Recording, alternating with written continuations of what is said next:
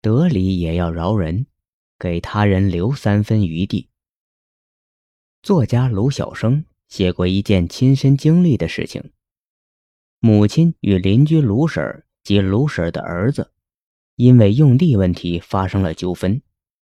他了解情况后，首先批评了母亲在这件事情上的不理智行为，同时指出卢婶及其儿子在窗前接触一间房子的事情是可以理解的，因为卢婶家的人多，没地方居住。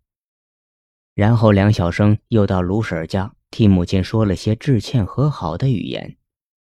卢叔、卢婶听了梁晓声的话，毅然拉住他一只手，十分动情地说。不能责怪你母亲，不能责怪你母亲。他们的儿子则向梁母承认自己吵架不对，是不尊重梁母的表现。就这样，两家互相谅解，互相宽恕，和好如初。梁晓声的做法在生活中看似平常，却深通人情世故的道理，即做人不能太过强硬，该退让时就要退让。要给人留余地，邻居之间抬头不见低头见，没必要为了一点小事闹得大家都不开心，损害了彼此之间的良好关系。有道是远水不解近渴，远亲不如近邻。有什么事情发生的时候，邻里之间也好出面照应着点儿，何必为了平日里的家长里短破坏了这样的情谊呢？常言道。忍一时风平浪静，退一步海阔天空。人只要拥有忍让之心，很多矛盾冲突都能避免化解。相反，若一味的强硬以待，不肯给人留情面，事情就会变得很麻烦。东汉时，大将军窦固率领军队攻击匈奴。某次，斥候侦察到有一支匈奴骑兵，大约有五百人。从大漠深处飞奔而来，想趁秋收期间抢夺老百姓的粮食。窦固接到这个消息，连忙率军设下埋伏。结果，匈奴骑兵刚进关隘不久，就被窦固的兵马围在一座山谷中。汉军把山谷两侧的出口堵了个滴水不漏。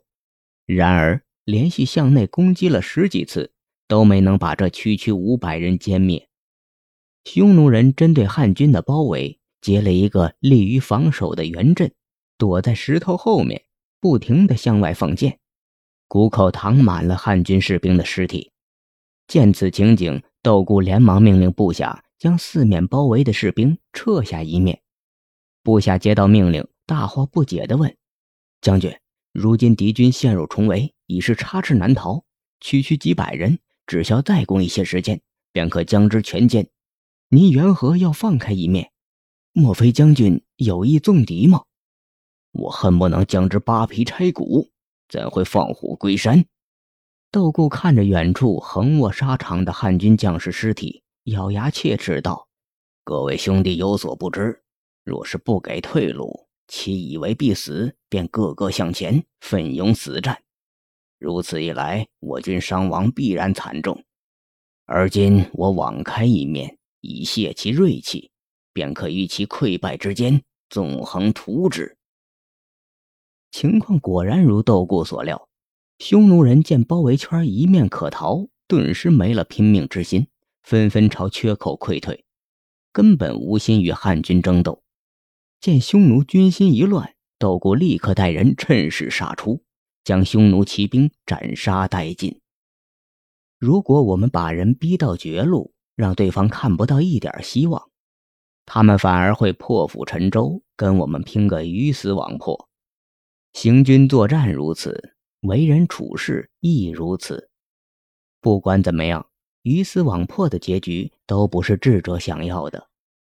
菜根谭有言：“人情反复，世路崎岖，行不去处，须知退一步之法；行得去处，勿加让三分之功。”人间事情反复无常，人生之路崎岖不平，在人生之路走不通的地方，要知道退让一步的道理；在走得过去的地方，也一定要给予别人三分的便利，这样才能逢凶化吉，一帆风顺。懂得人情世故的智者，愿意以退为进，善给人留余地，从而让自己的收获更有保障。记住，当我们咄咄逼人，把对手逼得无路可逃时，往往自己发不了财，甚至会赔个精光。因为当对手无路可走时，必定会以疯狂的策略给我们致命的一击。这样一来，即使我们击败了对手，自己也伤得不轻。这样就算不上胜利，反而是不败之败了。有个老板开了一家商贸公司，他做生意十分厉害，运用大鱼吃小鱼的吞并策略，将当地大大小小的十几家企业。全都吃进了肚子里，形成一个局部垄断的大集团。那时候他最喜欢的一句诗就是：“宜将胜勇追穷寇，不可沽名学霸王。”出手毒辣，不留余地，因此扩张的很快。他的举动引起了商界很多人的不满，尤其是那些被他挡了财路的人。就在他的商贸公司生意蒸蒸日上、名声达到顶峰时，有几个集团联合起来，一致对其进行商业打击。这场商战可谓旷日持久。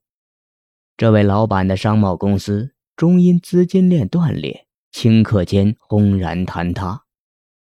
做人处事应该给人留余地，即便是在弱肉强食的商场中也不例外。仔细思索。其中的人情世故与日常的人际交往之间的道理，又岂会没有共通之处呢？